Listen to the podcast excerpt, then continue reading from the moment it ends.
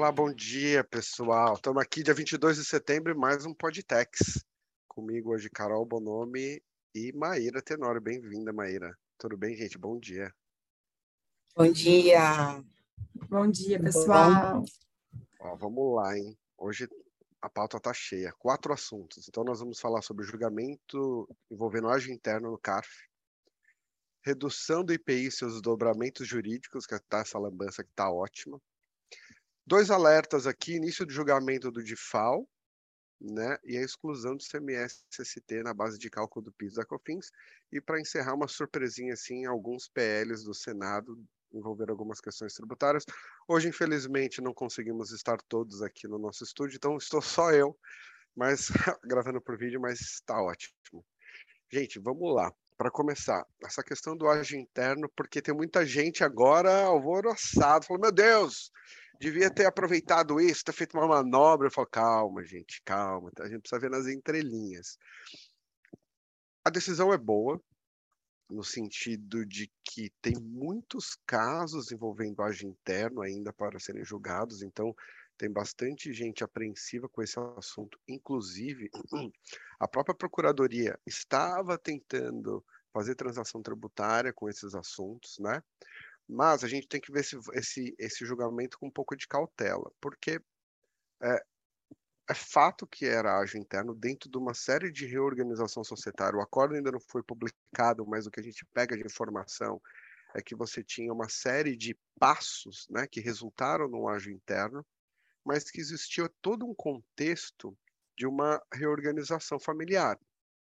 Então, não foi simplesmente que mudaram uma caixinha do lado para outra geraram um ágio. Então, é, essa questão, que ao que tudo indica, transcende uma economia tributária propriamente dita, talvez tenha dado essa substância necessária para sustentar o ágio interno.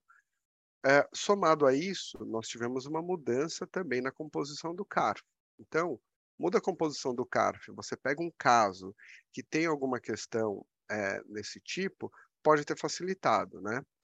É, então, esse voto é bom. Uma coisa só que faz sentido, eu sei que para muita gente aqui é, é chovendo molhado, mas só para que todo mundo consiga entender para quem não, não trabalha com esse tipo de matéria, né? Mas o que é o ágil? Assim, eu não vou querer, eu vou ser a técnico aqui, mas para ser muito simples. Toda vez que eu olho e tem uma operação, geralmente compra de uma empresa, eu olho para o patrimônio líquido dela, ou seja, eu pego ativo menos passivos e eu vou ter o patrimônio líquido, certo?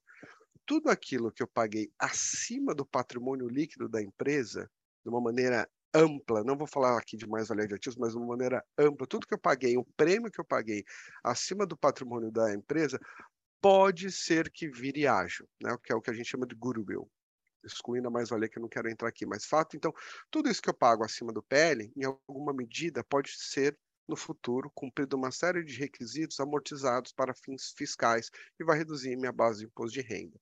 O ponto é, quando eu faço isso é, internamente, eu tiro o dinheiro do bolso esquerdo, coloco no bolso direito e consigo uma dedução. Então, é isso era que estava em xeque, mas esse caso especificamente foi favorável, mas, mas eu, eu não acho que é muito cedo para falar que todos os casos terão esse desfecho. Eu imagino que você tem algo para contribuir aí, não era? Porque você estava assistindo de camarote. Pois é, pois é. As sessões do CARF retornaram, né? São presenciais novamente. E ontem a gente estava acompanhando né, um julgamento muito interessante de um caso milionário também, é, discutindo de sempre, né, gente? Planejamento tributário, o que é abusividade, o que não é, o que é o agir interno e o que eu comentei há pouco até com a Carol e o Danilo é que, diferentemente do que aconteceu nesse julgado aí que o Danilo trouxe para a gente, lá o contribuinte não conseguiu vencer, né? Acho que o CARF só afastou, inclusive, a multa qualificada, o que é um bom precedente, porque mostra que, de fato, eles estão olhando outros critérios né, em relação à boa-fé, enfim, mas mostra também que existe uma subjetividade ainda muito grande na matéria, né? Então, tem que se analisar o caso a caso, é, tem que se ter um pouco de cautela, de fato, como o Danilo comentou para entender como é que o futuro vai, vai se formar em relação a esse tema. Não, e é isso. É, eu não vou falar, eu não vou generalizar. mas tem muita gente que sai um acordo e fala, meu Deus, agora está tudo ótimo, está tudo bonito, assim como tá sai permitida, um... né? É, ou quando sai o contrário, sai negativo, fala, meu Deus, o mundo está acabando. Não, calma, É. respira, vamos respirar, vamos tentar entender, vamos processar. E esse caso, de verdade, eu acredito que precisa amadurecer um pouco mais, porque historicamente não era esse caminho que a gente estava tomando, né? Então, Exato. vamos ver. Mas, de novo, mudança de composição eh, de todas as turmas do CAF, isso pode nos ajudar. Como teve um outro caso, eu não quero entrar nesse assunto, mas o próprio de. Isso já vem desde ali de 2021, aproveitamento integral de prejuízo fiscal no caso de corporação de empresas, né? E agora, recentemente, nós tivemos uma publicação de um acordo que não foi simplesmente por conta de empate, mas por um voto eh, em que o contribuinte conseguiu a maioria. Mas é isso, ágio interno, lambança de IPI, Maíra. Vamos falar Ai, sobre gente. o IPI, eu, eu adoro, tá muito emocionante, assim, reduz IPI, não reduz IPI, vem É. joga não sei o quê. Assim, A novela não é o- acaba. é, eu não, Não sei quem é o roteirista, não sei quem é o roteirista que está fazendo isso, mas tá legal de acompanhar.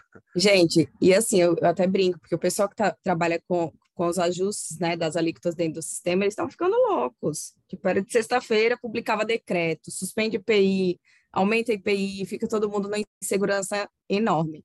É, mas eu acho que a gente tem uma boa notícia, né? Na verdade, é que recentemente, acho que uns cinco, seis dias atrás, o Alexandre de Moraes, né, o ministro lá do STF, publicou uma decisão, que é uma decisão que era muito esperada já pelos contribuintes, e ele suspendeu, né, uma medida liminar que ele tinha proferido, e eu vou explicar um pouquinho desse contexto só para deixar todo mundo na mesma página, suspendeu lá os efeitos da medida liminar que ele tinha proferido, que era uma liminar que eh, suspendia os decretos que tinham sido editados pelo governo federal. Que decretos são esses? Né? São decretos que foram editados para reduzir as alíquotas de IPI, né, dentro aqui do mercado nacional, e o pessoal do, da Zona Franca de Manaus, obviamente, ficou muito incomodado né, com essa redução, porque a Zona Franca de Manaus, para quem não sabe, é, é um polo de incentivo, né, um polo industrial de incentivo fiscal, e uma das coisas que fomenta né, a aquisição de produtos da Zona Franca de Manaus é exatamente os benefícios que são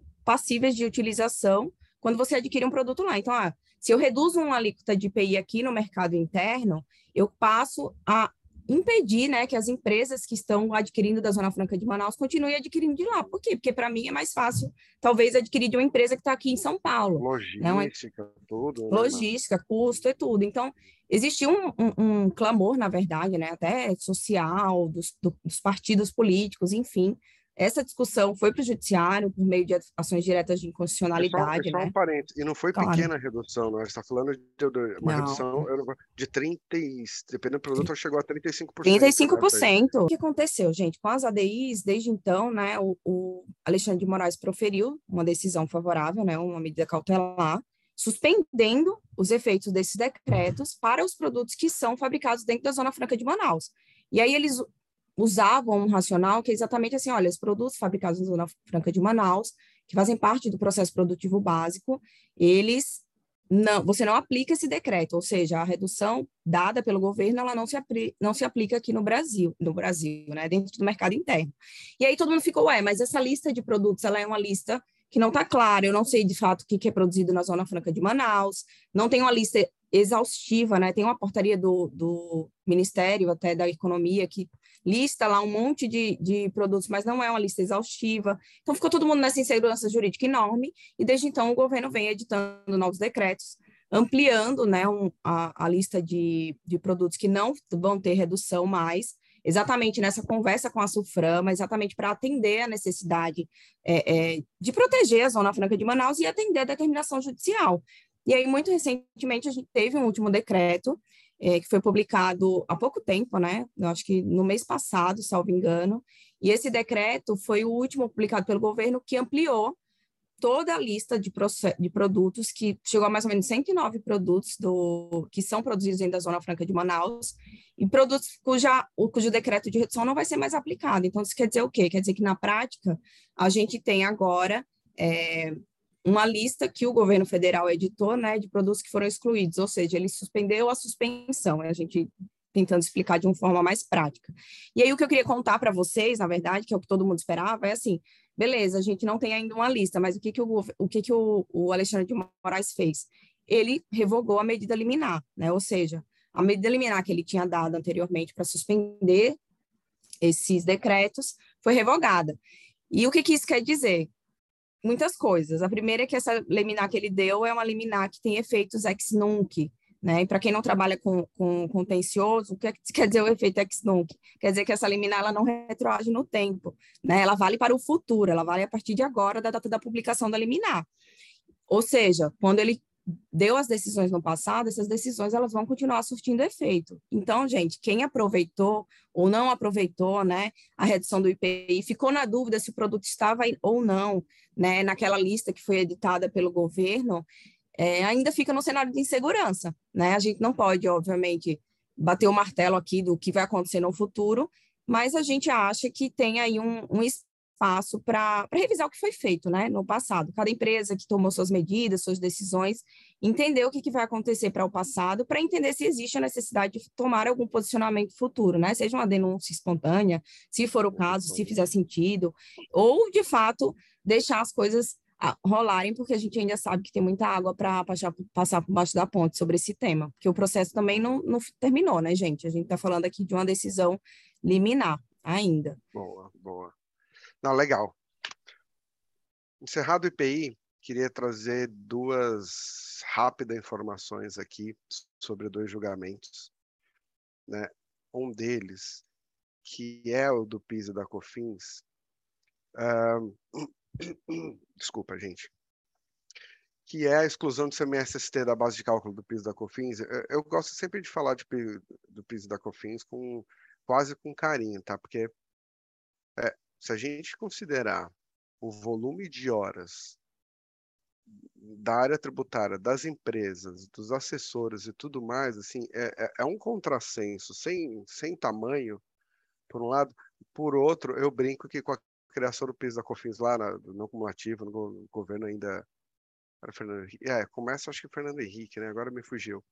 É, é assim que eu vou criar três filhos daqui até a eternidade, porque, gente, é tanta discussão, é tanta coisa que eu falo assim, não faz sentido, não faz sentido, e parece que não tem fim. Quando você pensa assim, nós estamos, você tinha as discussões ainda pré cumulatividade, depois de cumulatividade, não para, não tem fim, é sempre uma tese, uma coisa maluca, as decisões... São teses filhotes, vai, Dal, tem que Filhotes... Falar, né? Que não param né? de nascer.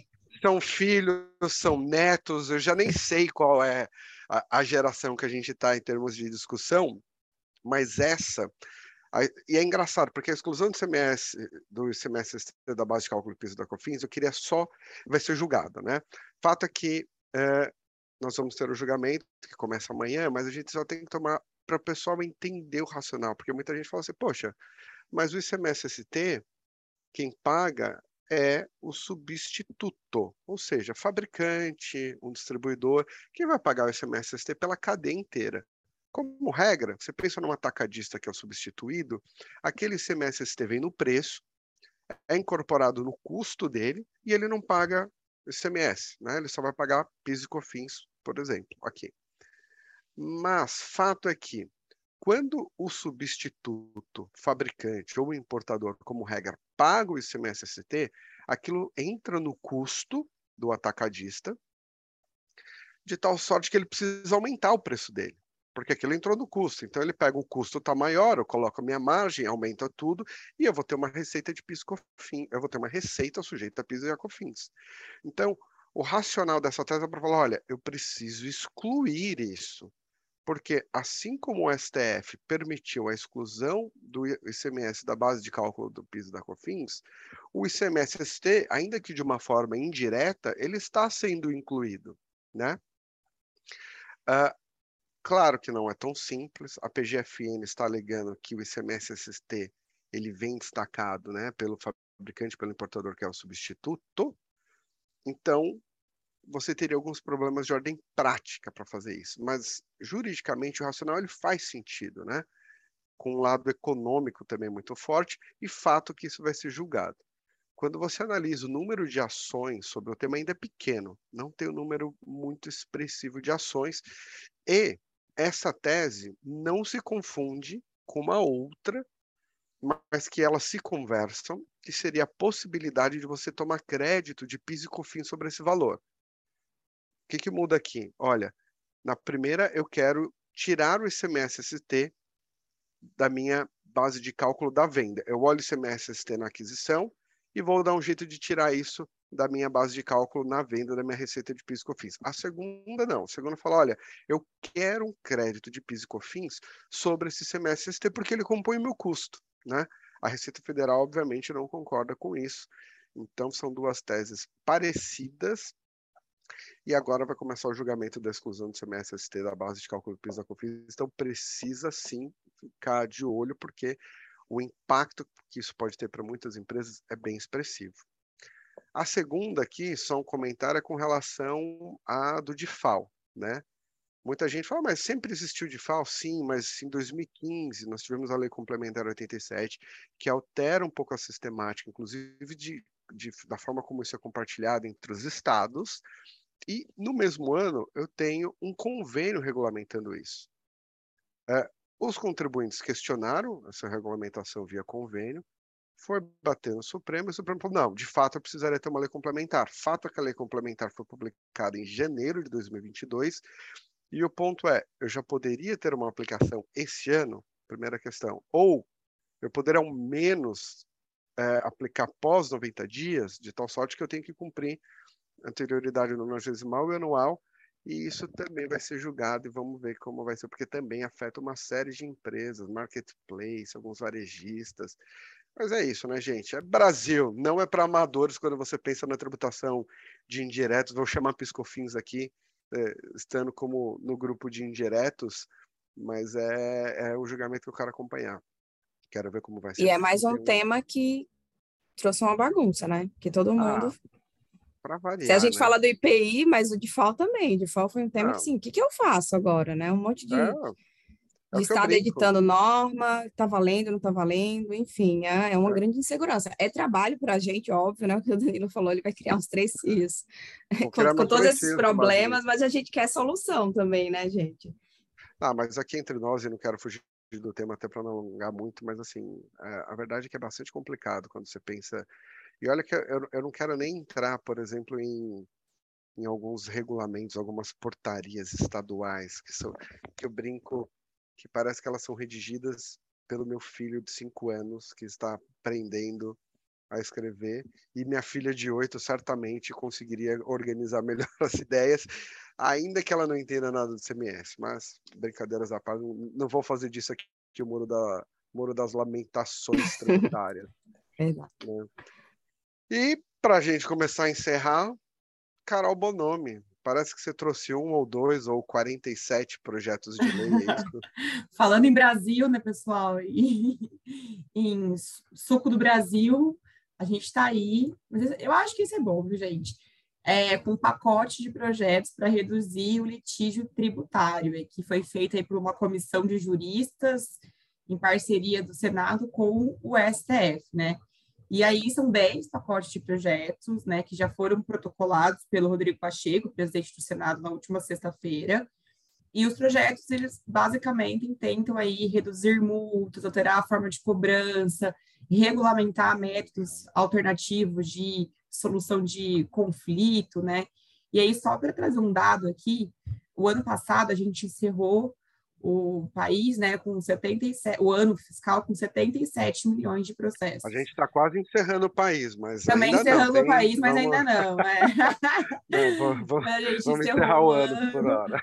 É, com 77 milhões de processos, né, de todas as matérias, 35% somente era de execução fiscal. Nossa. Então, assim, um terço só de execução fiscal. Pensa nas todas as outras matérias que a gente tem, né? Criminal, civil, outros temas tributários, e a gente sabe que muitas dessas execuções fiscais é de município, é de estado, é de município cobrando IPTU, geralmente, por exemplo, IPTU é de 10 mil reais, o quanto que é custoso, né, você manter é, esse tanto de execução fiscal, de processo, de litígio aí, né? E aí, vou pincelar aqui só a lista de projetos, porque o relatório tem mais de 1.200 páginas, então, aí, final de semana, quem quiser ler, fica a dica aí de leitura. Insônia, né? Quem tiver com insônia, fica a dica aí. Mas assim, vou recomendar ó. Umas tias velhas minhas, tias avós, que reclamam de insônia. Eu vou, vou, chegar lá com um projetinho, ler esse projeto de lei antes de dormir. Não tem dormir. perigo. E resuma pra gente, é, é isso. Vai Bom, dormir em 47 segundos. O PLP 125 cria um código de defesa dos contribuintes, né? Que ele quer basicamente diferenciar o contribuinte que age de boa fé e tem um histórico de bom comportamento daquele que simplesmente não quer pagar o tributo. A gente viu muito isso na pandemia, né? Que os, né, as empresas a gente teve que escolher entre pagar o ICMS, pagar a folha de pagamento, pagar. Então, eles querem é, diferenciar e dar aí um benefício, um tratamento para aquele que é um bom contribuinte, mas passou por algum período é, de dificuldade. O PL 124 quer estabelecer normas gerais de processo administrativo tributário, a gente sabe, a aí que é do contencioso, que é um caos. Cada ente, cada fisco tem o seu processo administrativo, então ele quer estabelecer pelo menos normas gerais aí, né? É, o PL 2490 fala sobre a questão é, da incidência de imposto de renda retido na fonte, sobre o valor dos juros remetidos para o exterior, então propõe mudanças no decreto 4, 401 de 68. É, o PL 2489 dispõe sobre a lei de custos da Justiça Federal. É, o 2488 propõe é, mudanças né, com a criação de uma nova lei de execução fiscal, que aí é bem assim polêmica, porque fala que a Fazenda só vai poder avançar com as, com as execuções fiscais é, se tiver feito uma transação antes, então dá mais chance aí para o contribuinte sentar na mesa com o fisco, entender, pagar antes de ajuizar, né, antes de você ir para a parte executória. O PL... Carol, Oi. É, Pode falar. Eu, eu, você sabe que eu não resisto e eu, eu preciso fazer uma piada, né? Vou pedir para o marketing colocar uma tela preta e escrever assim: quatro horas depois vai estar assim a Carol. O PL 4 milhões 372 que trata de tal coisa. O tô PL... acabando, gente, prometo. Tô acabando. Ah...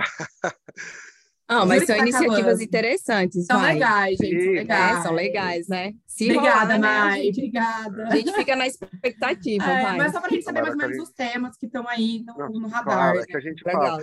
O nosso podcast ele é informativo, mas ele tem que ter ele tem Zoeira. que ter a parte de lazer da pessoa, né? Senão não faz sentido.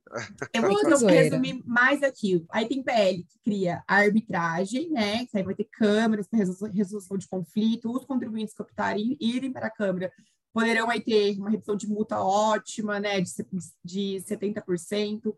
É, o PL que cria mediação tributária, que é um tema que a Mai gosta, que eu sei, então aí você não vai precisar Nossa, esperar a União regulamentar, mas você vai ter já normas gerais aí para fazer essa transação. É, PL, e aí o resto dos PLs basicamente prevê a reforma do processo administrativo, é, com mudanças aí da, das DRJs, do CARF, de como esse processo toca, enfim. Basicamente uma reforma tributária, se a gente for analisar todos esses PLs em conjunto, é uma reforma. Mas eu achei legal separar em PL, porque a chance de ser votado separadamente é mais fácil, você analisa um PL, então deixa eu analisar aqui mediação, arbitragem, porque às vezes pode ser uma forma mais rápida de a gente caminhar com esses temas. Uhum. Quando você cria um PL só, com todas as sistemáticas, a gente já sabe aí pela experiência de reforma tributária que impacta. Então, eu achei esse pacote legal. Estou é, aí na torcida para ver se pelo menos um desses mil PLs que eu falei aqui a gente aprova.